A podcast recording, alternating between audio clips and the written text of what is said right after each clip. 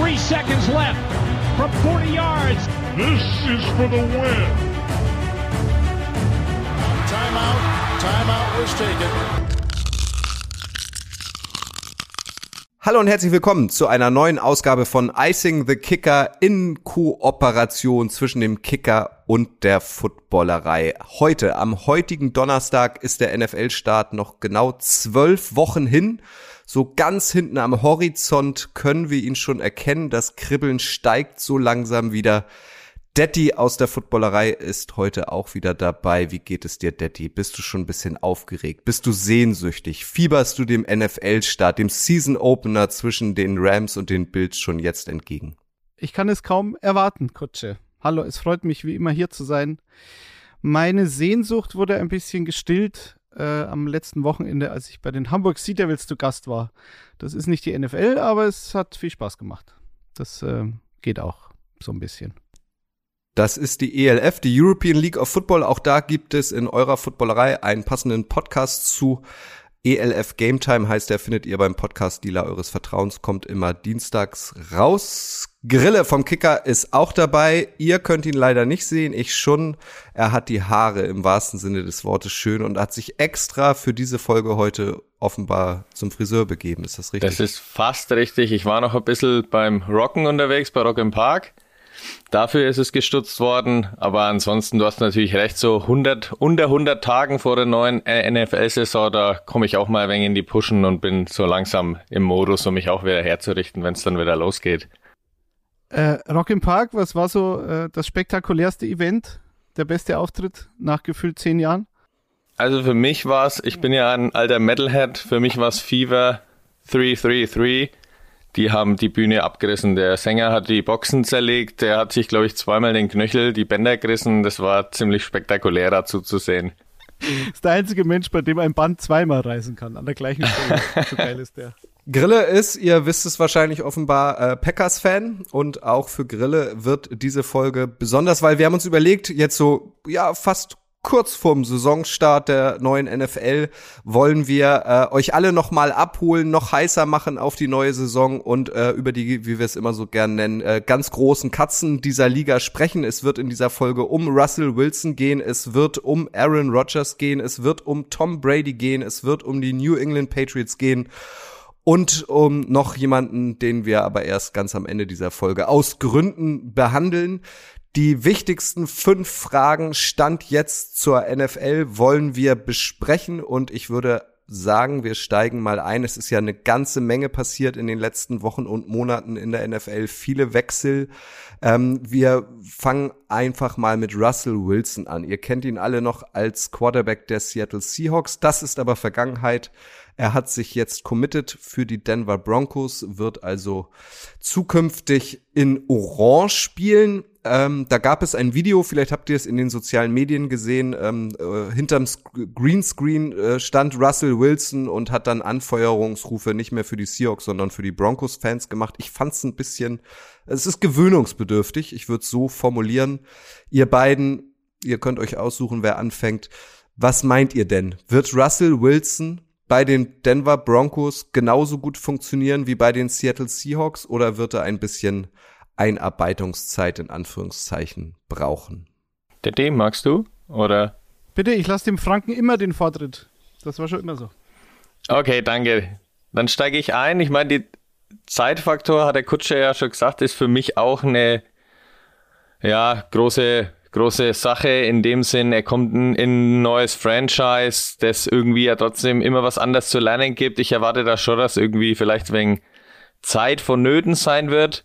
Aber Voraussetzungen sind da natürlich schon gut für ihn. Ich denke mal auf lange Sicht. Er hat ja selber gesagt, was hat er gesagt? Zehn bis zwölf Jahre will er noch in der NFL sein und bleiben und als Bronco auch aufhören. Das heißt, er hat ja, selbst wenn jetzt im ersten oder zweiten Jahr nicht gleich der ganz große Wurf gelingt, da Einarbeitungszeit genügend. Daddy, du bist wahrscheinlich als bekennender Seahawks-Fan noch ein bisschen emotionaler dabei. Ich habe einen ganz witzigen Fun-Fact gesehen. Ähm, die Broncos haben jetzt ihren Headcoach ausgetauscht, ihren Quarterback und den Owner. Also seit kurzem ähm, befinden sich die Denver Broncos ja auch in neuem Besitz. Da steckt so die Walmart-Familie dahinter. Äh, das ist nur dreimal insgesamt in der langen Geschichte der NFL äh, passiert, äh, seit dem Merger äh, in Anfang der 70er. 2008 haben die Dolphins das auch gemacht und 1989 die Cowboys, so ein Generalputz. Wie ähm, stehst du dem Ganzen denn gegenüber? Wirst du ihn in Zukunft ignorieren, weil dein Herz gebrochen ist, oder wirst du weiter Fanboy bleiben von Russell Wilson, auch wenn er jetzt ein anderes Trikot trägt? Naja, also Fanboy von der Person Russell Wilson war ich jetzt per se nie. Ähm, er war mir halt immer so ein bisschen zu perfekt. Remo aus der Footballerei hat es immer so formuliert, äh, dass Russell Wilson ein Roboter sei.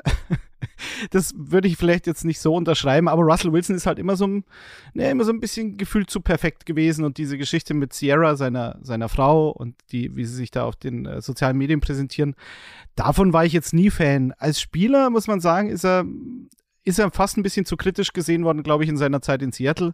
Natürlich ist auch Pete Carroll sehr kritisch gesehen worden in der Zeit in Seattle, aber Fakt ist halt, dass Russell Wilson, seit er in der NFL ist, neunmal im Pro Bowl stand, äh, bei zehn Seasons und äh, von den zehn Seasons war er achtmal in den Playoffs.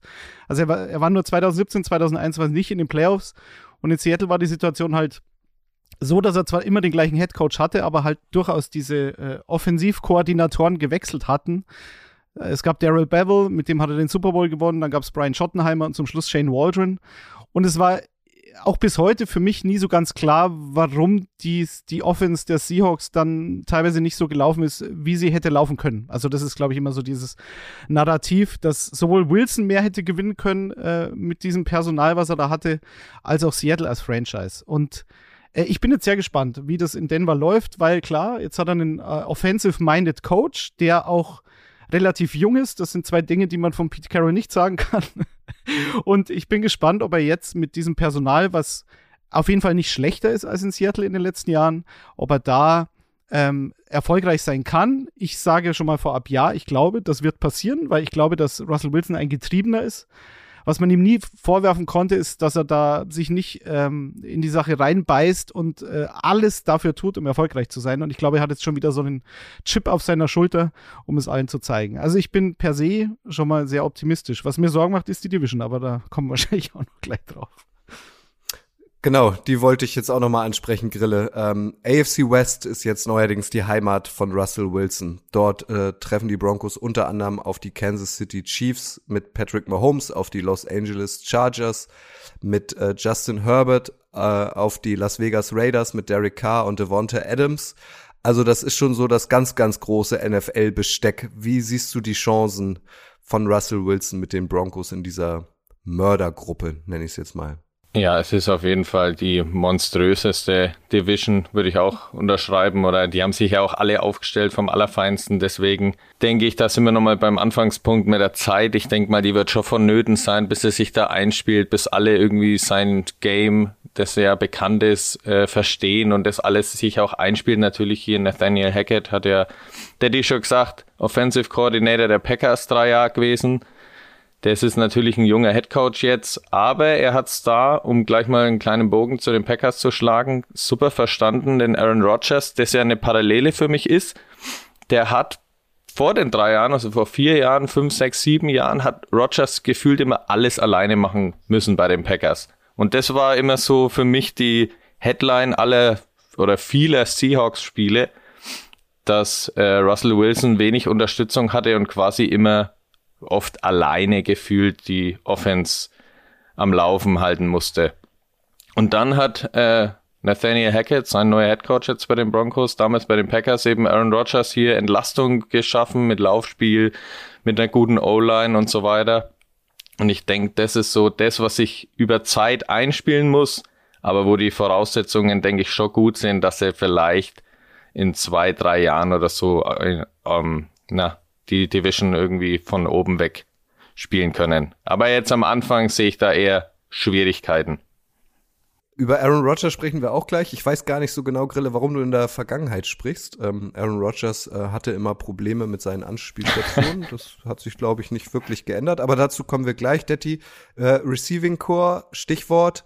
Ähm, bei den Broncos hat Russell Wilson ähm, ein sehr talentiertes ähm, Receiving Core mit, mit Cortland Sutton, unter anderem Jerry Joydy, ähm, und Konsorten. Ähm, ist das ein Upgrade für Russell Wilson ähm, im Vergleich zu seinen Seahawks-Anspielstationen rund um Tyler Lockett und DK Metcalf zum Beispiel? Der Joy Cherry, ja genau. Also da, da, da hatten wir auch schon mal drüber gesprochen. Letztlich ist es ja so, auf der einen Seite hat er zwar einen neuen Head Coach, ein neues System, einen neuen Offensive-Minded äh, Head Coach, aber er hat auf der anderen Seite natürlich vom Personal durchaus vergleichbare Voraussetzungen bei den Broncos. Er hat halt mit, mit Cortland Sutton und Tim Patrick zwei große Outside Receiver, zwei große Outside Targets. Du hast mit Cortland Sutton, ich weiß nicht, er ist jetzt auch schon lang genug wieder genesen von seinem Kreuzbandriss. Also ich glaube, da geht noch einiges bei Cortland Sutton.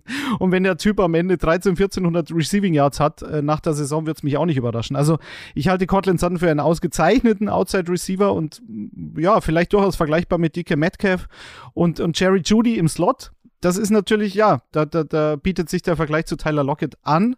Tyler Lockett ähm, war dann auch mal outside und das war aber, im, das ist der große Unterschied, glaube ich, bei, zu den Broncos dass Lockett und Metcalf, dahinter wurde es halt dünn. Also diese, diese, diese Receiver-Tiefe im Kader war halt nicht so gegeben wie bei den Broncos. Ähm, du hast bei den Broncos halt noch äh, KJ Hamler, du hast eben Tim Patrick noch als zweiten starken Outside-Receiver. Und von dem her glaube ich, in Verbindung mit einer O-Line, die definitiv solider scheint als das, was er in Seattle jemals hatte. Äh, ich glaube, in der O-Line, die ist eingespielt, da ist eigentlich nur so die Frage, wer spielt Center, wer spielt Right Guard, da könnte sich noch was ändern, aber im Prinzip ist die O-Line gesettelt. Und das ist, glaube ich, ein Riesenvorteil für Wilson, was das Laufspiel anbetrifft, ähm, was dann halt dazu führen kann, wie bei den Packers. Ne? Also äh, Hackett hat es ja geschafft, dass Rogers, was er schon immer war, weiterhin sehr effizient gespielt hat, obwohl er nur einen überragenden äh, Receiver äh, im Kader hatte mit Davante Adams. Äh, und jetzt ist auch für Hackett eine neue Situation, weil er jetzt in Denver auf einmal drei, vier super Anspielstationen hat, mit denen er spielen kann, mit denen er seine, seine Offense schematis schematisieren kann. Und du hast halt äh, mit, mit Melvin Gordon und Javante Williams äh, zwei ausgezeichnete Running Backs. Da ist einer vom, also dass Gordon geblieben ist, ist fast schon Luxus. Aber verletzt sich einer, hast du keine Probleme und die hättest du andererseits äh, gehabt. Und dann musst du deine Offense wieder umstellen. Das wird jetzt in dem Fall sehr wahrscheinlich nicht passieren. Also ich glaube, die Voraussetzungen sind sehr gut. Tight okay, Albert O oder, oder, ähm, oder der Rookie, den sie, den sie gedraftet haben. Also einer von beiden, Greg Dulcich, glaube ich, spricht man den aus, ähm, wird auch Russell Wilson helfen. Und zu guter Letzt, was Wilson und was ihn so ähm, effizient gemacht hat in den Anfangsjahren, als die Legion of Boom gepiekt hat sozusagen, da musste er eben das Spiel nicht alleine gewinnen und nicht dieses Gefühl haben, okay, meine Defense lässt sowieso immer 30 Punkte zugefühlt, ähm, also muss ich das Ding alleine rumreißen. Ein Problem, das Rogers in Green Bay teilweise auch hatte, aber in den letzten Jahren das immer besser geworden ist. Also von dem her, starke Defense, gutes Laufspiel, gute Tiefe im Kader bei den Receivern. Ähm, es ist alles geebnet. Nur die, die, äh, die, die Division ist natürlich wahnsinnig stark, das muss man schon sagen. Wir wollen euch natürlich auf unsere Fragen auch Antworten liefern. Korrigiere mich gern, Detti, aber bei dir höre ich raus. Ähm, die Frage, wird Russell Wilson bei den Broncos funktionieren, äh, beantwortest du mit Ja. Ja, ich, wie gesagt, ich weiß nicht, ob die Chargers und die Chiefs im ersten Jahr zu stark sind. Ich weiß auch nicht, ob die Raiders überraschen. Durchaus möglich. Es würde mich aber auch nicht überraschen, wenn die Broncos die Division gewinnen. Also ich glaube, die AFC West ist äh, unfassbar offen und es kann alles passieren. Krille? Bei mir ist es, es kam ja vielleicht durch, ich sehe sie jetzt nicht, dass sie irgendwie die Division gewinnen können. Natürlich kann es immer Überraschungen geben, da läuft viel zusammen. Ich wollte noch mal ganz kurz eben die O-Line erwähnen. Das war ja bei den Seahawks immer die größte Frage, warum sie dafür Wilson nicht mehr Unterstützung geliefert haben. Da kommt er, denke ich, auf jeden Fall in ein gemachteres Nest, dass da mehr läuft. Aber ja, ich sehe da eher in ein, zwei Jahren den Lauf kommen. Um nochmal zurückzukommen, ganz kurz, damals, also äh, Wilson hat ja auch gesagt, dass Peyton Manning als, als Einfluss, den hat er sich nochmal ja, zur Seite genommen und gefragt, ob der Broncos-Wechsel Sinn ergibt. Er war da irgendwie ein großer Helfer oder ein gro großer Berater für ihn. Und da, denke ich, kommt man so ein Mix rein, wenn man sich zurückerinnert an die Broncos Offense 2013, als Manning 55 Touchdowns geworfen hat. So brachial wird es vielleicht nicht losgehen. Dafür hatte die Broncos Defense, als sie 15, 16 den Super Bowl gewonnen haben, natürlich alles alleine gemacht gefühlt für Manning. Ich denke, Wilson hat da so eine Mischung, hat ja Daddy auch schon anklingen lassen. Gute Defense, sehr talentierte junge Offense, flexibel, eben mit den zwei Running Backs auch. Da lässt sich auf Zeit was aufbauen und für mich ist es dann eben erst in ein, zwei Jahren soweit, würde ich jetzt mal sagen. Das war übrigens auch der Grund, weil wir hatten ja in der letzten Icing the Kicker Ausgabe hatten wir unsere Power Rankings mit Michael vorgestellt und äh, die Broncos waren für mich nach der Sendung so, so das einzige Team, wo ich gesagt habe, ah, die, hätt, die, die hätten eigentlich reingemusst. Aber äh, wenn du halt die Chiefs und die Chargers, so wie ich halt da schon vorne drin hast, dann ähm, letztlich zählt dann auch, äh, zählt auch der Rekord und du kannst in so einer starken Division halt einfach nicht davon ausgehen, dass du äh, vier bis sechs Siege sammelst. Das ist halt äh, nicht möglich und dann müssen die Siege woanders herkommen. Aber ich schließe es nicht aus, dass aus dieser Division äh, drei Teams in die AFC Playoffs einziehen. Das ist, wie gesagt, ist alles drin. Ja, das ist auf jeden Fall drin.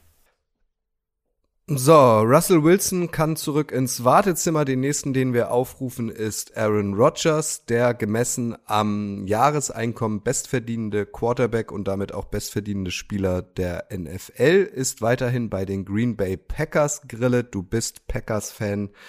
Äh, wir haben es eben schon angedeutet. ähm, Anspielstationen waren immer ein Problem. Anstelle eines Wide Receivers ähm, wird auch gern mal ein zweiter Quarterback gedraftet bei den Packers. Jetzt ist Devonta Adams weg, bekanntlich bei den Raiders. Ähm, stellt sich die Frage, auf wen soll Olle Rogers denn in der neuen NFL-Saison den Ball so werfen? Wie beurteilst du die Receiving? Situation in Green Bay? Die Frage stellt sich natürlich massiv, auch bei mir. Das lässt mich gar nicht los. Im Draft war es jetzt nicht ganz so schlimm wie in der Vergangenheit, aber es war ja, wenn wir uns nochmal zurückerinnern, trotzdem erst in der zweiten Runde an 34. Stelle wurde Rookie Christian Watson aufgerufen als Receiver. Da hätte ich natürlich schon gerne davor was anderes gesehen oder dass wir da vielleicht schon eher in Wide Receiver reingehen. Ist aber vielleicht alles schon auch wegfallen gewesen schon, deswegen sind sie da wenig gedroppt. Ja.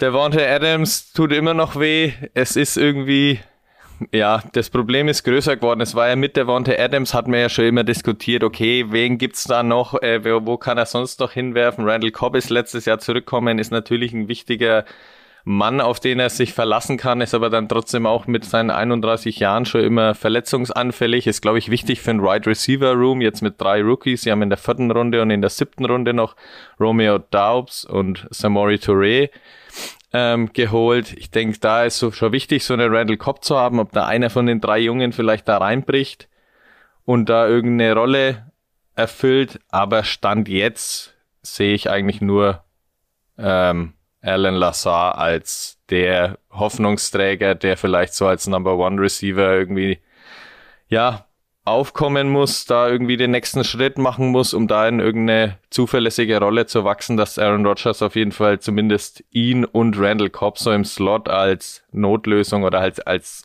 1B-Lösung ja zur Verfügung hat. Ansonsten ja, ist noch immer viel Fragezeichen in meinem Kopf, wie das laufen soll.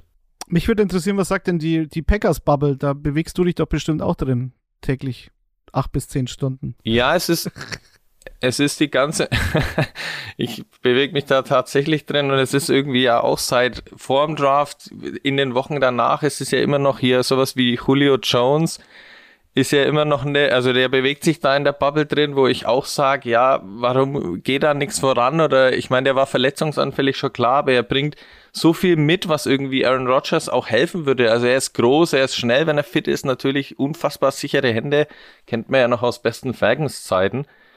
Ähm, da ist die Sehnsucht schon groß, dass da irgendwie doch noch was unternommen wird in die Richtung oder in, ja, ne, andere Richtung gibt's fast nicht. Das war Odell Beckham war immer mal im, im Äther rumgeschwurbelt.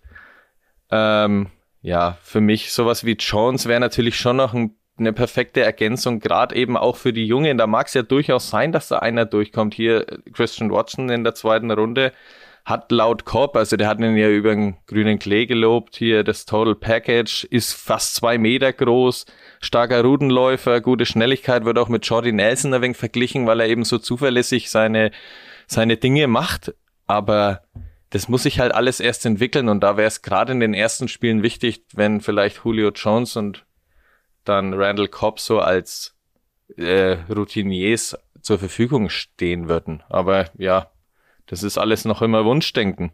Das ist, ja, Fragezeichen. Das sind immer noch da. Stolle, ähm, auch zugehörig zur Footballerei, auch Packers-Fan, äh, hebt dann an dieser Stelle immer das ähm, Running Back Duo hervor, der Packers, und sagt, das wäre das beste Running Back Duo der Liga? Hat er da die rosa-rote Brille auf, deiner Meinung nach, oder siehst du das auch so? Ist, ist das dieser kleine Strohhalm, an den sich alle Packers-Fans festkrallen im Moment?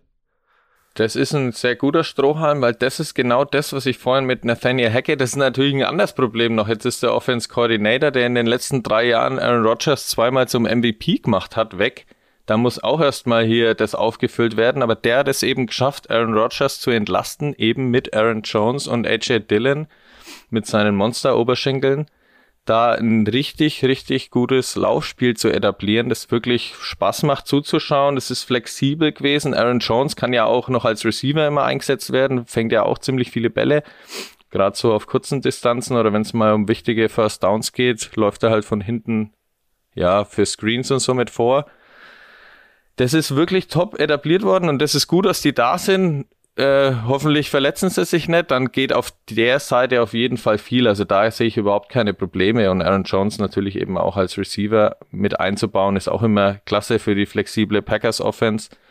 Ja, unter LeFleur, aber es löst ja das Wide Receiver Problem nicht. Du brauchst da ja auch ein Top Game. Also die klar, also dieses, dieses Running Back Duo, wo man vielleicht auch bis jetzt in den letzten zwei Jahren schon mal hätte sagen können, okay, warum setzt man sie nicht noch mehr ein? Der große Vorteil in Green Bay war, glaube ich, meines Erachtens, dass eben diese Defense jetzt mittlerweile so stark ist, dass du da schon mal besser schlafen kannst. Äh, ich würde jetzt bei, bei Christian Watson, was das Passing Game betrifft, würde ich nicht zu viel erwarten, habe ich auch schon ein paar Mal gesagt. Also ja. Receiver von North Dakota State, man hat es eben bei Trey Lance gesehen, dass du da halt, das ist eine andere Dimension, das ist eine andere Competition, die du da als junger Spieler hast und kommst dann in die NFL zu denen. Äh, aka Kutsche immer sagte, großen Katzen.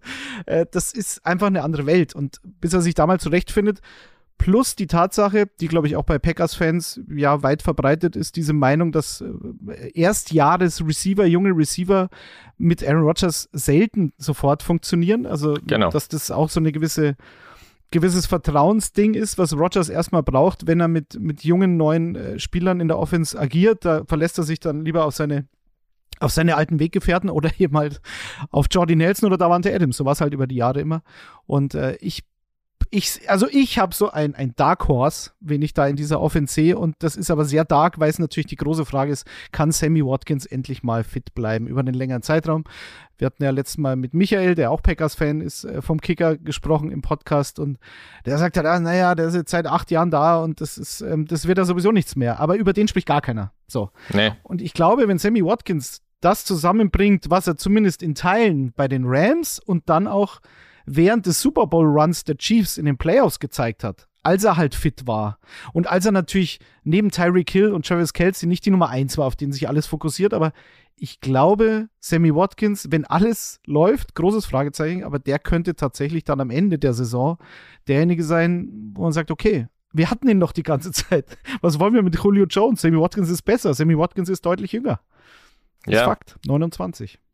Sammy Watkins natürlich, ich habe ihn jetzt extra nicht gesagt, weil da gibt's für mich eben auch die ganz vielen Fragezeichen. Das ja, ja, ich ist, weiß. Ich deswegen, weiß. der taucht auch in diesem Bubble-Zimmer nicht so oft auf, weil ich glaube, da lässt sich jeder Packers-Fan einfach mal überraschen, was da rauskommt, weil auch in der Vergangenheit, wir haben ja auch vor zwei Jahren, haben wir mal Devin Funches geholt, der auch gute Jahre bei den Panthers hatte. Aber der kam ja auch gefühlt auf der Krücke angelaufen und ist irgendwie Monate später auf der Krücke wieder weggelaufen. Und du hast dich gefragt, ja, hat er überhaupt, ist der einmal überhaupt aufgelaufen? Das ist eben ist immer so eine Packers Notverpflichtung, wo man sagt, ja, wenn alles läuft, Sammy Watkins natürlich total zuverlässig, total kann der total gute äh, Dark Horse äh, ins Lichtspringer werden, aber ja, da lasse ich mich wirklich komplett überraschen. Das sehe ich. Das sehe ich erst, wenn er dann wirklich dasteht. Eine, eine Sache noch zu Sammy Watkins. Äh, okay, gut. Ja. ein, ein Fun Fact. Äh, also der neue Passing Game Koordinator Jason Rabel war bei den Buffalo Bills, als Sammy Watkins gedraftet wurde. Und Sammy Watkins hatte ja in den ersten beiden Jahren insgesamt über 2000 Yards. Das waren immer diese berühmten Tyrod Taylor 60-Yard-Bomben. Äh, er hat, glaube ich, weiß ich nicht, vielleicht 60 Catches gehabt, aber halt über 1000 Yards, weil das ging immer tief und es hat immer funktioniert. Äh, das war die beste Zeit von Tyrod Taylor. Davon lebt er heute noch. Deswegen wird er heute noch als Backup überall verpflichtet, jedes Jahr, obwohl er auch seit Jahren nichts mehr gezeigt hat. Ähm, und Matt LaFleur war der Rams Offensive Coordinator 2017 als Sammy Watkins bei den Rams gespielt hat. Vielleicht ist nicht ich, weil was ich denke, ist ja völlig egal und wurscht, aber vielleicht sagen sogar die Packers selbst. Unser Dark Horse ist Sammy Watkins, deswegen holen wir eben keinen Julio Jones oder sonst irgendjemand und deswegen draften wir vielleicht den Receiver ein bisschen später als gedacht, weil das haben sie ja seit 2002 nicht mehr gemacht, in der ersten Runde einen Receiver zu holen, deswegen war das alles nicht überraschend. Ist Jason Rabel der Bruder von Mike Rabel? Das werde ich recherchieren und in der nächsten Ausgabe präsentieren, diese Information. ist durchaus möglich. Rabel, ich meine. So, ja, so oft wird es so den Namen ja nicht geben, ja. wahrscheinlich. Ja, ich denke denk auch, das ist ein seltener Name. Ja, so wie Grillenberger zum Beispiel, gibt es auch nicht viel. Ja, das ist gar nicht so, also in der Gegend hier ist es gar nicht so selten. also mein Vater, ich versuche, mein Vater heißt Wolfgang und da kommen immer äh, Anrufe durch, die bei einem anderen Wolfgang Grillenberger rauskommen wollen. Das ist Na, immer ziemlich, an. das ist immer ziemlich lustig. Ja. An dieser Stelle ein dickes Shoutout an Papa Grillenberger. Wolle Grille sei gegrüßt. Und Papa Rabel, dass er, dass er zwei so Jungs äh, auf die Welt gebracht hat, die beide Aber hallo. tätig sind. Ist doch top. Ja. Ich versuche noch mal ein Fazit hier zu platzieren. Äh, die Frage lautete ursprünglich, auf wen soll Aaron Rodgers bloß werfen? Das habt ihr jetzt ausführlich äh, beantwortet, deswegen formuliere ich die Frage ein bisschen um. Ähm, Aaron Rodgers hat genug gute Anspielstationen? Fragezeichen in der kommenden Saison? Stand jetzt hat er sie noch nicht. Es gibt Fragezeichen, das ist irgendwie das durchziehende ja, Thema bei mir. Aber ich denke, was am allerwichtigsten ist, ist erstmal, er hat sich zu den Packers committed. Er hat jetzt auch gesagt, dass er als Packers auch als Packer aufhören will. Das ist schon mal alles als gute Zeichen und er ist zweimal hintereinander MVP geworden. Da verlange ich dann auch von Aaron Rodgers, dass er es schafft, sein Receiver Core so einzusetzen, wie's, wie man sich's bei den Packers wünscht. Gut. Aaron Rodgers, bitte zurück ins Wartezimmer. Du hast es doch schon beantwortet, Teddy, oder? Sammy Watkins ist dein Mann. Willst du noch was zu Sammy Watkins sagen? Ich weiß, ich wollte nur sagen, Hashtag Sammy Watkins, Sammy Watkins Season. Zumindest für Woche 1. Alle Fantasy-Football-Spieler Woche 1 Sammy Watkins aufstellen und dann sofort wegtraden, weil danach macht er nichts mehr. Alte Tradition. Aaron Rodgers zurück ins Wartezimmer. Den nächsten, den wir aufrufen, ist nicht ein kein geringerer als Tom Brady, the Goat, Olle Brady. Sieben Super Bowl Ringe hat er schon, sechs mit den Patriots, ein mit den Buccaneers. Er ist zurückgetreten. Viele haben durchgeatmet. Er hat Edgy Badge, Pustekuchen gesagt, ist vom Rücktritt zurückgetreten. Nur ein paar Wochen später äh, hängt noch eine weitere Saison bei den Buccaneers ran. Frage an euch beiden. Kann Tom Brady erneut zum wiederholten Male den Super Bowl gewinnen? Eurer Meinung nach? Äh, ja, natürlich kann er das. Und es wird auch so passieren. Damit würde ich diese Frage beantworten. wir wissen doch alle, wie das, wir wissen doch alle, wie es laufen wird. Das ist, äh, es gibt eine Frage für mich, die ist Chris Godwin. Wird er fit? Wann wird er fit? Ich glaube, wenn man es realistisch sieht, weil der, sein Kreuzbandriss ja relativ spät in der Saison passiert ist, wenn man es realistisch sehen möchte, dann äh, ist so, glaube ich, Anfang, aber eher Mitte Oktober ähm, so ein Szenario, wo er dann wieder bei 100% sein dürfte und das müssen sie halt überstehen. Aber mein Gott, sie haben äh, Russell Gage geholt aus Atlanta, der natürlich kein Nummer 1 Receiver für irgendein Team eigentlich ist, aber der letztes Jahr besser gespielt hat als gedacht. Dann haben sie Mike Evans, ist klar, die Nummer 1 und Scotty Miller und so weiter haben sie auch noch und äh, keine Ahnung, Breshard, Perryman oder irgendjemand wird schon diese Zeit, bis, ähm, bis Godwin wieder fit ist, äh, überbrücken. Und dann haben wir wieder Brady, und dann haben wir eine sehr schwache Division, meines Erachtens. Ich glaube, da sind wir uns alle einig. Ich glaube, die Saints können durchaus überraschen, aber ähm, die Panthers und die Falcons, Falcons, da erwarte ich mir relativ wenig. Und von dem her, ich bin zuversichtlich, dass sie die Division gewinnen. Ich glaube, dass sie eine realistisches, äh, realistische Zielsetzung dürfte das NFC Championship Game sein und dann ist alles möglich. Und Brady kommt ja nicht umsonst zurück, der kommt ja nur zurück, wenn er einen achten Ring holt. Also ich meine, der ist ja nicht blöd. ist ja klar man, man hat halt auch gesehen, wie unfassbar, also als Brady aufgehört hat, war ja die Frage, okay, die Bugs brechen auseinander, zerfallen vielleicht komplett, äh, müssen sich auf Jahre neu aufbauen, weil alles gar nicht so sicher war, wer überhaupt zurückkommt. Das waren ja so diese ersten Meldungen. Und als er dann ähm, gesagt hat, er kommt für seit 23. Saison mit 44 Jahren zurück. Dann ging es ja Schlag auf Schlag. Dann haben sie Sender Ryan Jensen gehalten, dann haben sie Fournette gehalten, dann eben die ganzen Receiver. Gronk fehlt jetzt noch. Ich denke, der wird auch noch wieder sagen, er kommt zurück als alter Brady-Spätzl. Und das ist halt Wahnsinn, was der Mann dann einfach bewegt, dass halt quasi instant die Bugs wieder dastehen als, ja, okay, äh, das kann auf jeden Fall bis in den Super Bowl gehen. Und das war ja letztes Jahr auch, das war ein Wahnsinnsspiel gegen die Rams. Haben wir ja vielleicht alle noch vor Augen. Krasse Aufholjagd da am Ende und ja, bitter, bitteres Ende dann. Aber ja, äh, die stehen da und das, was der Daddy gesagt hat, ist auch ein guter Punkt. Wenn du bei Russell Wilson und Co. die krasse AFC West hast, hast du halt bei den Bucks eine Division, wo du halt eben, keine Ahnung, vier bis sechs Siege eigentlich einplanen kannst. Da hast du schon mal die halbe Miete. Und so kannst du auch relativ hier das mal am Anfang auch verkraften, wenn Godwin noch nicht fit ist. Hauptsache er ist am Ende fit. Beim letzten Run im Dezember und in den January und February Games, dass da dann alles da ist, so wie es sein soll. Und das äh, weiß Brady und Co. Äh, ganz genau, wie das zu laufen hat. Und ja, das ist auf jeden Fall kein Geheimtipp. Ein kleiner Exkurs an dieser Stelle. Ihr werdet es alle mitbekommen haben. Tom Brady gibt sich ja auch die Ehre in Deutschland. Am 13. November gibt es das erste NFL Regular Season Game auf deutschem Boden. Die Buccaneers spielen dort gegen die Seattle Seahawks und auch das werdet ihr vielleicht mitbekommen haben. Gestern war Vorverkaufsstart für die Hospitality Tickets, also für die VIP Tickets. Ähm, kein günstiges Vergnügen ab 500 Euro plus. Ähm, um 10 Uhr war der Start. Ich bin da auch mal auf diese Seite gegangen, um zu gucken, ob da was geht. Und das war echt krass. Ich war um 10 Uhr eins auf diesem, äh, auf diesem Link und es waren über 100.000 Menschen vor mir in der Schlange. Diese Tickets, ich glaube, so in Summe waren es letztlich 3000 VIP-Tickets, die da ähm, äh, im Presale weggegangen sind, waren innerhalb von einer Minute weg. Das ist wirklich krass, was da gestern abgegangen ist, oder? Ja, ich habe auch diese ganzen Screenshots gesehen mit Warteschlange und so weiter und dachte mir nur Wahnsinn. Aber das zeigt halt nur, wie das Interesse auch gewaltig ist, was man ja erwarten konnte. Aber ja, diese, diese Auktionen da, wo es dann in Warteschlangen bist. Ich kenn's als auf die PlayStation 5 wartender Typ zur Genüge. Und das ist auch keine, keine guten äh, News für Mario vom Kicker. Der ist, äh, der ist eh schon grantig, seit er erfahren hat, dass es nach zwei Wochen, keine Ahnung, 400.000 Interessenten gab, die sich da diesen Newsletter, glaube ich, abonniert haben. Äh, der ja nichts bedeutet. Das war ja keine Registrierung oder eine Registrierung schon, aber eigentlich nur dafür, um zu wissen, aha, ihr könnt also morgen äh, versuchen, mit 100.000 anderen ein paar Tickets zu kriegen. Also ähm, ja, ich habe das schon bei ein paar Bands erlebt, wo du dann anderthalb Stunden, äh, also bei einer kompletten Deutschland-Tour, anderthalb Stunden für zig Konzerte in der Warteschleife bist und dann irgendwann habe ich, hab ich mir gedacht, nee, was mache ich hier eigentlich? Das ist ja Lebenszeit, die kriege ich nie mehr wieder. Das, ja, genau. Weil du kannst ja auch nicht weg vom Rechner.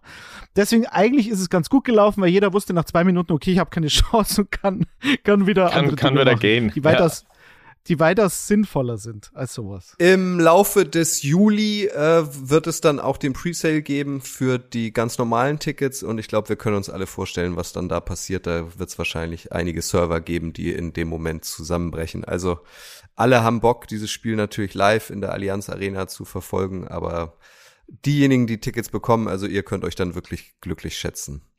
Wir äh, bitten an dieser Stelle, ja. Es müsste man, müsste man ja, es müsste man doch ausrechnen, meinte ich. Es, es wäre auch eine Aufgabe für den nächsten Podcast oder bis dann das Spiel oder der Vorverkauf in, in Reichweite rückt.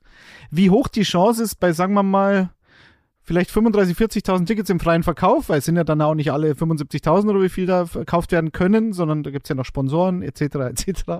Wie viel von denen bei den Anfragen gehen wir mal von einer Million aus. Bei der Million würden äh, immer, sage ich mal, vielleicht zwischen zwei und vier mindestens Leu also Tickets bestellt werden. Ist ja nicht so, dass nur ein Ticket pro Person bestellt wird. Und dann rechnen wir mal aus, wie hoch dann die Wahrscheinlichkeit ist, wenn man sich da versucht, an diesem Ticket, ähm, ob da Lotto eine höhere Wahrscheinlichkeit hat, das zu gewinnen. Ich glaube ja, oder? Das ist aber jetzt eine Textaufgabe, du. Ja, allmächtig. Ja, wir haben ja zurück, Zeit, haben wir ja noch. Zurück in gute alte Stochastikzeiten. Ich kann sie nicht lösen. Ich war immer zu schlecht in Mathe. Trotz Mathe LK. Gut.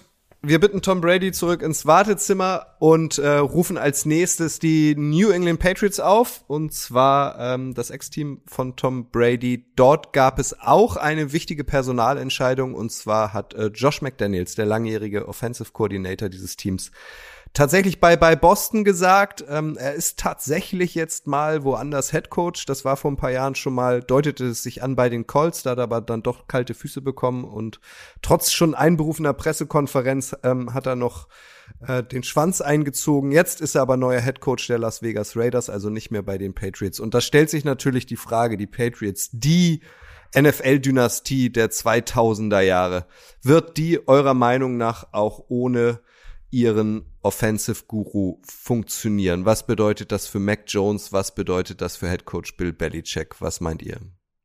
Ja, pro. Also zum einen die Frage, Josh McDaniels, äh, funktioniert das bei den Raiders? Vielleicht vorab? Äh, keine Ahnung, weil ich nicht weiß, ob, ob der Typ jetzt in den letzten zehn Jahren oder wie lange das äh, mit den Broncos her ist, als er da als Headcoach ja super gestartet ist, werde ich nie vergessen. Im Mile High Stadium haben sie damals die Patriots besiegt und er ist äh, jubelnd vor der Fankurve sozusagen gestanden. Es war ein bisschen fußballmäßig und hat sich da feiern lassen. Und ein paar Wochen oder ein paar Monate später war das Thema dann erledigt. Also super Start hingelegt, aber da war da, glaube ich, Anfang 30. Vielleicht war es einfach zu früh.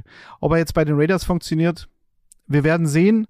Ähm, viel interessanter ist natürlich die Frage, was passiert jetzt in New England. Also auf der einen Seite ist es so, dass Mac Jones, was in der Offseason nicht ungewöhnlich ist, von allen gelobt wird in den, in den höchsten Tönen über den grünen Klee. Er hätte die Offense jetzt äh, an sich gerissen. Er ist ein ganz anderer Typ. Er ist ein Leader geworden. Er ist mit, mit seiner Rookie-Saison auch als Typ überhaupt nicht mehr zu vergleichen. Und ähm, ähm, stellt also das dar, was man sich von dem, von dem Franchise-Quarterback äh, so, so vorstellen kann oder unter dem Quarterback vorstellen kann. Und ist halt die Frage, äh, wer aber, und das ist entscheidend, diese Offense überhaupt called. Äh, Grille, weißt du Neues? Also Matt Patricia ist in der Verlosung Matt und Joe Judge ist in der Verlosung. Genau. Der eine war Head Coach erfolglos bei den Lions, der andere Head Coach erfolglos bei den Giants. Und beide sind jetzt nicht zwingend als Offensive Masterminds bekannt. Wer soll das denn jetzt machen dort? Da hast du mir den. Punkt, da hast du mir den Punkt gut vorweggenommen, weil eben Joe Judge bei den Giants und Matt Patricia bei den Lions, das man oft genug gesehen hat und sich immer gefragt hat, okay, äh, was machen die da eigentlich? Und die zwei sollen jetzt eine Patriots Offense callen. Also was man so mitkriegt, soll es eher Joe Judge machen, weil sich Matt Patricia vornehmlich um die O-Line kümmern soll, dass da alles läuft.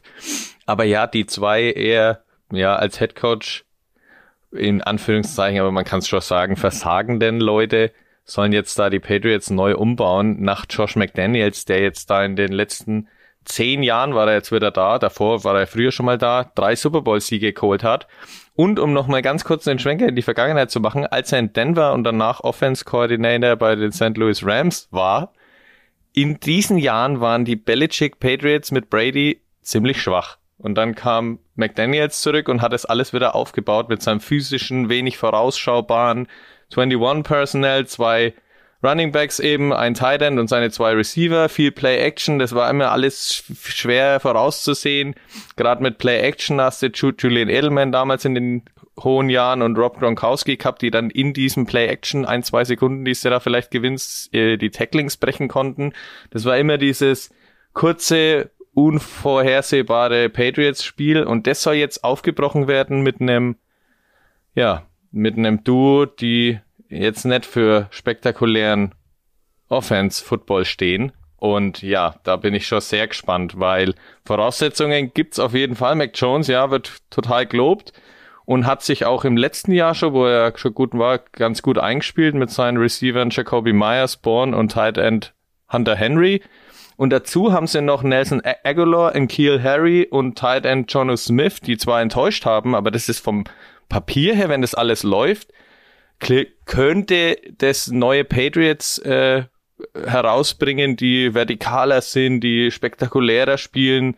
Nur ich sehe es eben von den Trainern nicht. Also vom Personal, wenn alles läuft, kann ich mir das vorstellen, dass da richtig was abgeht, theoretisch.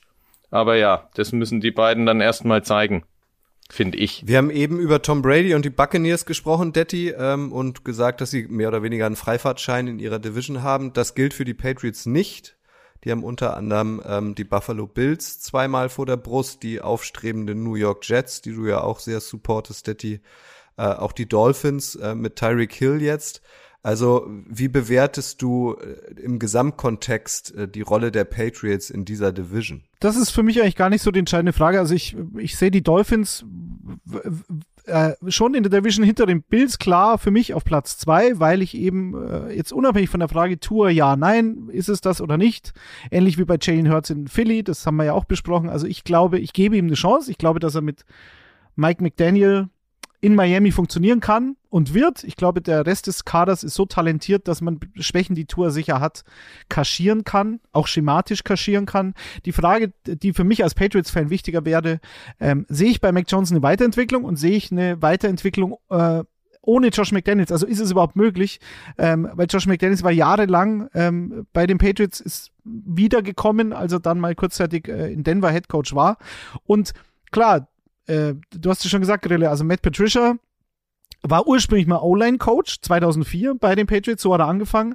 Äh, und wenn der sich jetzt so ein bisschen um das Run-Game kümmert mit Ramondre Stevenson und Damon Harris, hast du auch einen sehr talentiertes Running Back Duo. Also Ramondre Stevenson ist ein Monster. Ich bin großer Fan und es ist wirklich so ein geiler One-Two-Punch. Also selbst wenn man sagt, okay, wir, wir legen das halt extrem lauflastig an, kann das schon funktionieren. Weil wenn du dann so dieses alte Patriots-System und das, das hieß es auch in den letzten Tagen, dass sie das schematisch nicht groß ändern wollen, aber sie wollen es ein bisschen einfacher machen, auch für den jungen Quarterback, dass du dann halt entweder lauflastig oder dann oft auch empty Backfield, also ohne Running Back auf dem Platz stehst, mit vier Receivern beispielsweise oder mit zwei und oder mit zwei Tight Ends auf dem Platz und dann halt viel äh, Run-Pass-Option machst, viel aus der Shotgun operierst und dann halt diese kurzen, sicheren Pässe und so halt mit der Offense über, über das Spielfeld marschierst. Und ich meine, äh, Super Bowl 49 damals, Patriots gegen Seattle, das war das beste Beispiel nur gefühlt nur kurze Pässe.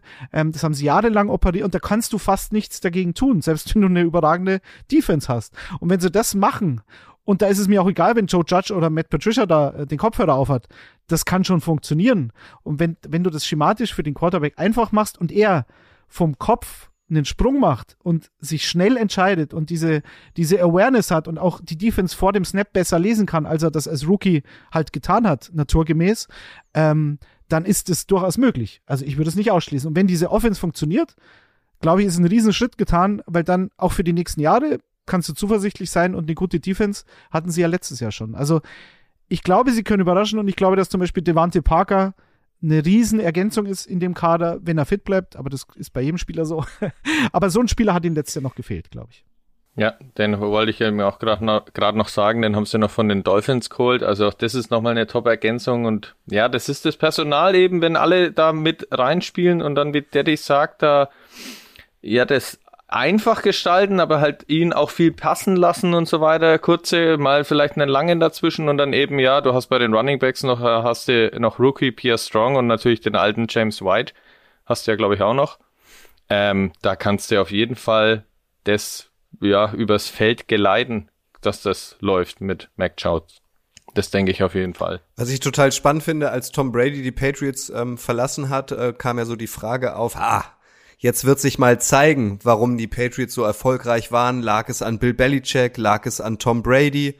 Ähm, die Patriots haben trotzdem einigermaßen noch mitgehalten. Jetzt ist aber mit Josh McDaniels auch noch ein zweiter wichtiger Mann nicht mehr da. Jetzt zeigt es sich, finde ich mal so richtig, ähm, was Bill Belichick so alles auf dem Kasten hat. Und das stachelt ihm, glaube ich, auch noch mal persönlich ein bisschen an. Um auch diese Frage zu, äh, zu beantworten, ihr beiden. Ähm, die New England Patriots ohne Josh McDaniels, geht das gut? Das Potenzial ist da, dass es gut geht. Haben wir ja schon anklingen lassen die werden vieles behalten, was so, was sie so stark gemacht hat, aber sie müssen einfach, finde ich, dann irgendwie ein bisschen was aufbrechen und vielleicht, keine Ahnung, mehr auch, ja, mehr, mehr vielleicht ab und an mal mehr Spektakel zeigen oder mehr riskieren, um dann wirklich auch hier vielleicht auch so Teams wie den Bills dann auch mal gefährlich werden zu können. Das muss ja das Ziel sein für so jemanden wie Bill Belichick, der sich natürlich jetzt beweisen will und muss und das ja immer auch den Ehrgeiz mitbringt, da als alter Hase. Der will ja weiterhin zeigen, dass er quasi der, das Mastermind ist. Und da muss dann aber, finde ich, auch mal ins Risiko gehen und dann halt eben auch mal, ja, frische Patriots in, in gewissen Spielphasen dann auch mal präsentieren. Ja, ich bin da ein bisschen skeptischer, weil es eben ein, ein Riesenschritt ist, jetzt ohne Josh McDaniels die Offense zu, ähm, zu basteln. Aber auf der anderen Seite, der einzige Grund, warum man das jetzt so löst, wie sie es offensichtlich tun wollen, mit zwei alten Hasen im Coaching-Staff, die das System auch in- und auswendig kennen, wenn auch in anderen Rollen natürlich. Aber wenn du schon Matt Patricia und Joe Judge deine Offense äh, callen lässt, einen von beiden zumindest, und die es vielleicht zusammen in so einem äh, Run-Game, Pass-Game, Passing-Game äh, ähm, Blöcken aufteilen. Ne? Der eine ist dafür verantwortlich, äh, um das vorab, vor dem Spiel dann zu erarbeiten und, und der andere für die andere Geschichte, dann kann man das schon machen und da spricht halt viel dafür, dass sie schematisch gar nicht so viel ändern und sozusagen ihre Stärken, was sie über Jahre ausgezeichnet hat, ähm, auf jeden Fall nicht, äh, nicht loswerden wollen, sondern ähm, das für Mac Jones schon so einfach behalten wollen, wie es halt gewohnt war als, als Rookie in seiner Rookie-Saison.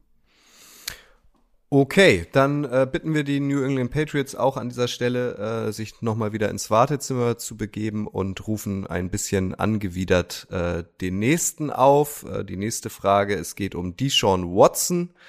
Ähm, dessen Stern ist vor ein paar Jahren bei den Houston Texans aufgegangen. Ein Quarterback. Ich bin ehrlich, ich habe den immer wirklich sehr, sehr gerne spielen sehen. Ich fand den spektakulär. Es war für mich immer ein Top 5 Running Back, äh, Running Back Quarterback. Äh, und dann, äh, ihr habt alle mitbekommen, ähm, gab es Vorfälle, ähm, es gab Vorwürfe, sexuelle Übergriffe, sexuelle Nötigung im Massagesalon, gern immer mit Happy End. Das hat ihn kaltgestellt in der letzten Saison. Trotz allem haben ihn die Cleveland Browns verpflichtet. Da soll er jetzt in Zukunft äh, Baker Mayfield äh, ersetzen und trotzdem ist dieses Thema glücklicherweise immer noch nicht unter den Teppich gekehrt worden, sondern es kommen nahezu täglich neue Meldungen. Korrigiert mich gern. Mein letzter Stand ist, dass es da um 66 Fälle gibt. Wie das weitergeht, kann keiner einschätzen. Ich hoffe sehr, dass er nicht spielen darf. Wie, be wie beurteilt ihr die Situation um Deshaun Watson ähm, und wie würdet ihr die konkrete be äh, Frage beantworten? Ähm, wie geht es weiter mit Deshaun Watson? Also kurz, äh, um den, den Stand jetzt ähm, aufzuklären, also es sind 26 Zivilklagen, die wohl im Raum stehen und es äh, geht um 66 verschiedene Masseurinnen, die er da in einem äh, gewissen Zeitraum äh, über 17 Monate ähm, angeschrieben und sich dann auch mit denen getroffen hat. Also wir reden nicht von 66 Klagen, aber 26 sind genug, würde ich sagen. Und ähm, zwei kamen eben, glaube gestern oder vorgestern noch dazu. Ursprünglich waren es 24 und die sind alle beim gleichen Anwalt, also werden alle vom gleichen Anwalt vertreten. Und so ist jetzt der aktuelle Stand. Und ähm, jetzt wird es spannend, weil die NFL macht momentan nichts Sie sagen, sie sind äh, kurz davor, ihre Aufklärungsarbeit zu beenden und ähm, dass es dann eben zu einem sogenannten Disciplinary Officer übergeben wird und der dann äh, letztlich eine Entscheidung empfiehlt, die die Liga dann zu treffen hat. Ich bin mittlerweile so weit, dass die Liga wird auch eine Entscheidung treffen. Also das ähm, wird nicht möglich sein, das Ganze jetzt für Deshaun Watson unbeschadet enden zu lassen in der Liga. Und sagen wir, den Vorteil, den die Liga hat, sie ist ja unabhängig von diesem Rechtssystem, kann sie ja agieren und sie kann sagen, es ist einfach diese Personal Conduct Policy, die sie hat. Und da ist jetzt schon zu viel klar, ähm, als dass man diese nicht anwenden würde seitens der Liga. Es fordern natürlich jetzt alle, da haben wir auch am Montag in der Footballerei drüber gesprochen, in der, in der Montagssendung. Es fordern jetzt alle, weil, wieso wartet denn die Liga so lang und das, oder beziehungsweise im, im, im Lockerroom-Podcast, Entschuldigung, wieso wartet die Liga so lang? Das kann doch nicht sein.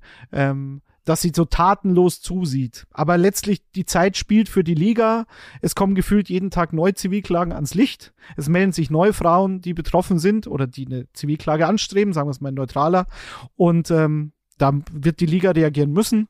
Sie hat noch ein bisschen Zeit. Ich glaube, bis zum Training Camp wird das Ganze dann ähm, über die Bühne gehen. Die Frage ist halt nur, was sie genau tun, wie lange sie ihn sperren und wie sie den Spieler sperren. Ähm, aber weiß nicht, Grille, wie, was, was ist so dein Tipp, was passieren könnte? Ich muss auch erstmal sagen, dass ich die NFL da nicht allzu kritisch in dem Punkt sehe, dass sie auf Zeit spielen, weil es kam eben immer wieder was Neues dazu und stellen wir uns vor, vor zwei, drei Monaten hätte es äh, gesagt, er ist die ersten sechs Spiele gesperrt, weil ja, wegen den bis dato bekannten Fällen und seitdem kamen eben fast täglich irgendwie neue Sachen dazu, dann wird sich ja die Liga lächerlich machen, weil sie dann sagen, okay, die Strafe ist ausgesprochen, ja, aber das reicht dann vielen nicht. Jetzt hat, warten sie das quasi ab, solange sie können und dann hoffe ich und denke ich auch mal, dass da also das kannst nicht unter den Teppich kehren mehr. Das ist auf gar keinen Fall mehr möglich. Offenbar wussten ja die Houston Texans auch noch davon, äh, von, ja, dass er da in irgendeinem so elitären Etablissement da immer mal die Masseurinnen empfangen hat. Naja, ah also auch das ist ja unglaublich eigentlich. Ja, und ich kann es irgendwie immer noch nicht verstehen, dass die Cleveland Browns da so Also mit 230 Millionen US-Dollar einsteigen in den Deal, was ja damals eben auch schon, es gab ja damals schon Klagen, ähm, dass sich für den natürlich sportlich wahnsinnig gern, da hat Kutsche schon recht, ich habe den auch richtig gern beobachtet, was der gemacht hat. Pass, Lauf, mega. Aber du kannst doch dann als Cleveland Browns da nicht so massiv einsteigen, weil wir stellen uns vor, es kommt so, wie wir es uns ja irgendwie auch ja wünschen, dass das irgendwie auch bestraft wird, sowas. Dann, ich glaube, sie können nächstes Jahr würden sie, glaube ich, nur 10 Millionen zahlen müssen, falls er nicht spielt. Aber danach, also du machst dir ja irgendwie dein eigenes Franchise kaputt wegen natürlich einem hochtalentierten Quarterback, aber wenn der am Ende kein Spiel macht, dann hast du dich irgendwie komplett, komplett zerstört wegen sowas. Ich glaube, ähm, wenn man jetzt so in den Tea Leaves lesen möchte, sozusagen, oder äh, den Kaffeesatz, dann spricht eigentlich ja alles dafür, dass die Browns sowohl als auch die NFL wissen, was passiert die Frage ist nur, wie, wie man es nennt, wie man es definiert und in welchem Umfang es dann genau passiert. Also sowohl die Browns, wie du sagst, müssten ihm, wenn er komplett 2022 gesperrt wird, dann müssten sie ihm immerhin nur 10 Millionen zahlen. Davon sind aber 8,9 äh, oder fast 9 Millionen Signing-Bonus. Den Signing-Bonus hat er über alle fünf Jahre. Das ist immer der gleiche, 8,993 äh, ähm, Millionen US-Dollar und das Base Salary, sprich das Grundgehalt, wäre halt 2022 1,035 Millionen und in den vier darauffolgenden Jahren jeweils 46 Millionen. So, also das heißt, die Browns machen das ja nicht zur Gaudi, sondern die wissen, okay, 2022 könnte was kommen. Und da sparen wir uns aber Geld, indem wir ihm halt nur ein Grundgehalt von einer Million geben. Und zum anderen, was für mich noch äh, klarer als Aussage dastehen muss im Raum, ist halt, dass die Cleveland Browns mit einem der bekanntesten, und zwar bereits vor den Vorfällen, einem der bekanntesten und besten Spieler der Liga, ähm, den Cleveland Browns für 2022 nur zwei National TV Games gegeben haben. Also die Seattle Seahawks mit Drew Locke haben mehr Primetime Games als die Cleveland Browns. Was sagt uns das? Die Liga weiß schon, was da passieren wird und äh, sie sagt es halt noch nicht. Und äh, ja, also ob es die komplette Saison wird, weiß ich nicht. Aber jetzt so langsam, ähm, so langsam wird es dünn auch für Dishon Watson, weil je mehr Zivilklagen äh, jetzt aufkommen, desto äh, rechtlich möglicher wäre es, glaube ich, für die Browns aus diesem Vertrag, wo sie ihm das garantierte Gehalt ähm, äh, geben müssen, unabhängig davon, ob er suspendiert wird. Das war nämlich Teil dieses Vertrags. Was ja völlig absurd ist eigentlich, aber die Browns müssen ihn bezahlen, auch wenn er von der Liga äh, suspendiert wird.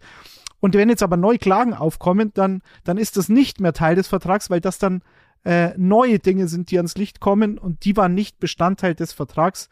Das waren nur die bis dahin äh, bekannten Zivilklagen oder be bekannten Anschuldigungen, die dann aber auch schriftlich fixiert wurden und wo fixiert wurde, dass er das Geld bekommt, auch wenn er suspendiert wird auch nochmal eine interessante Note in dieser Geschichte, die vielleicht noch ähm, wichtig werden könnte.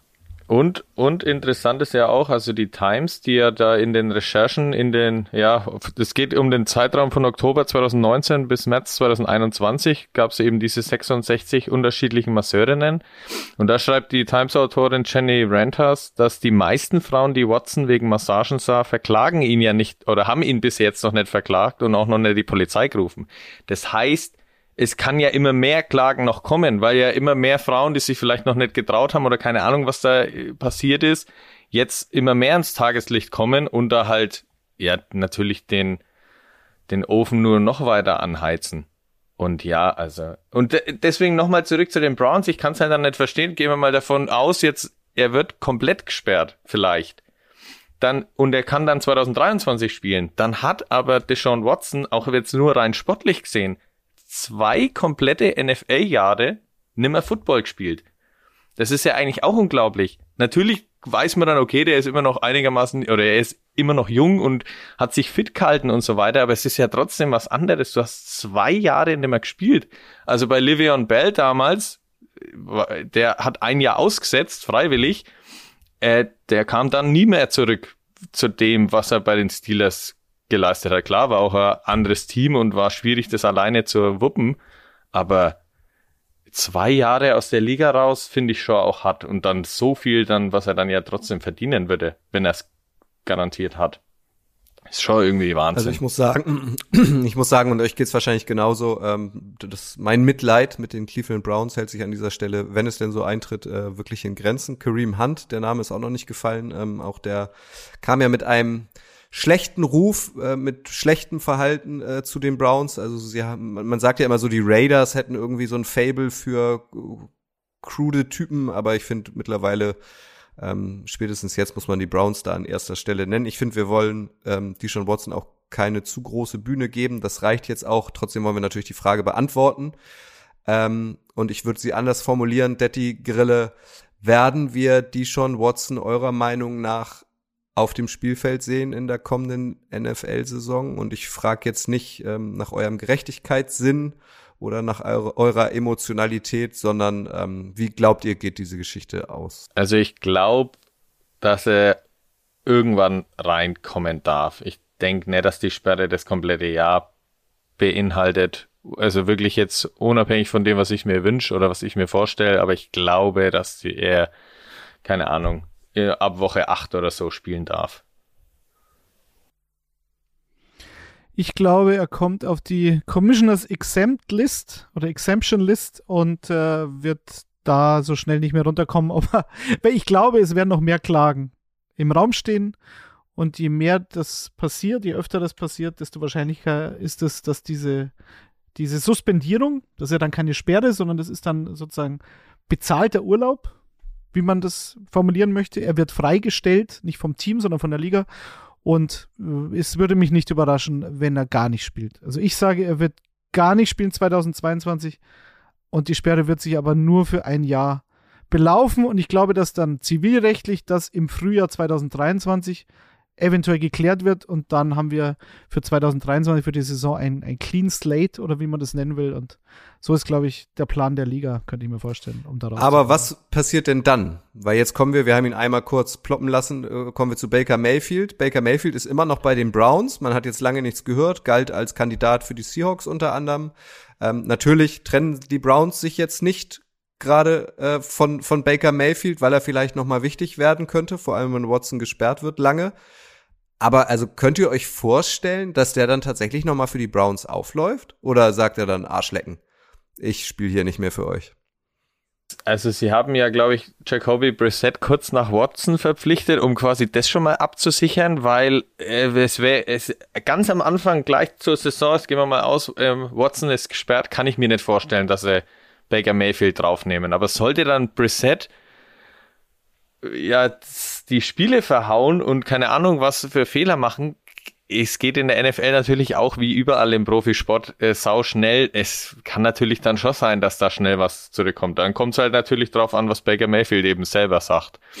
Und ja, das ist natürlich auch spannend, was da dann im Hintergrund passiert und nicht, dass er dann am Ende schon mal noch auf dem Feld steht. Das wäre natürlich schon unglaublich. Ich glaube es nicht. Ich glaube, Baker Mayfield ähm, wird nicht mehr für die Browns spielen. Da ist, da ist meines Erachtens zu viel Glas kaputt gemacht worden, zu viel Porzellan. Äh, das Tischtuch ist zerschnitten und welche Metaphern ich hier noch bringen kann. Ich glaube, die Browns suchen jetzt schon seit, seit Wochen nach einem Trade-Partner. Die Trade-Partner sagen aber alle, nee, die 18 Millionen garantiert, die er bekommt, die wollen wir ihm nicht zahlen. Äh, entweder er übernimmt einen Teil des Gehalts oder ihr müsst ihn halt entlassen, dass er auf dem freien Markt ist und dann schlagen wir zu. Ich glaube, das ist so der Stand der Dinge, der wird sich auch nicht ändern. Und es wird sich dann Starting Quarterback verletzen, spätestens äh, zu Beginn der neuen Saison. Ich wünsche es keinem, aber so läuft es halt dann oft mal. Oder es wird sich ein Backup verletzen und ähm, die Browns sagen irgendwann, nee, wir wollen jetzt auch Ruhe im Karton.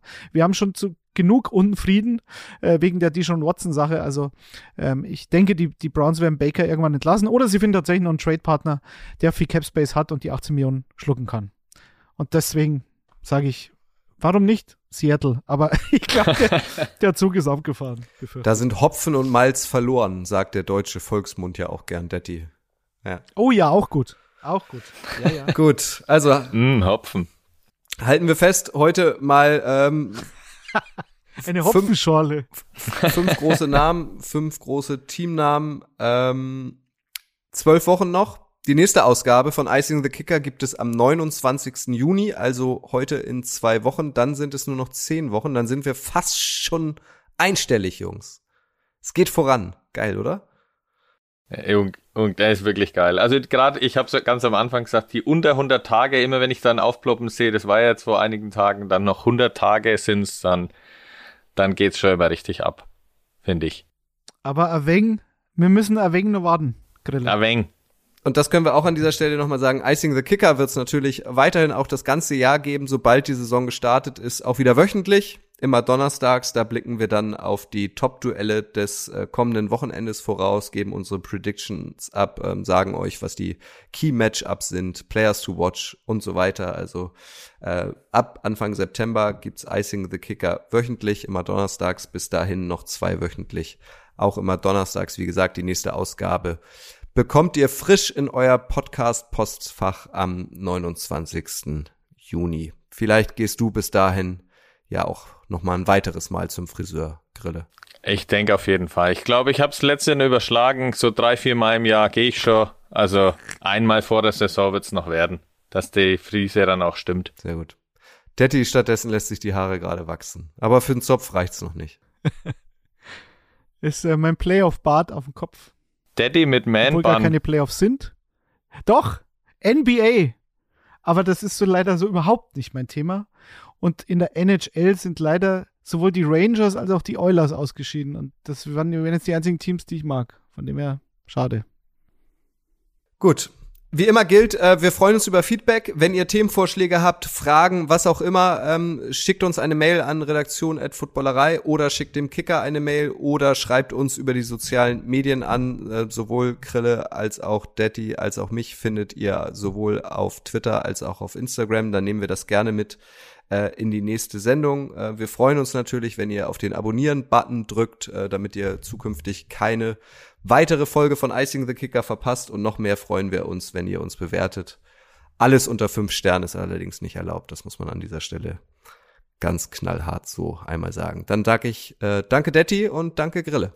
Danke euch, war mir eine Ehre. Also von mir gibt's die fünf Sterne. ja, und unter, alles unter fünf Sternen ist eine Suspendierung, aber bezahlter Urlaub dann. Also so hart sind wir dann nicht. Passt schon. Super. Danke euch fürs Zuhören. Ihr wisst, das Wichtigste ist, bleibt gesund. Bis bald. Ciao. Ciao.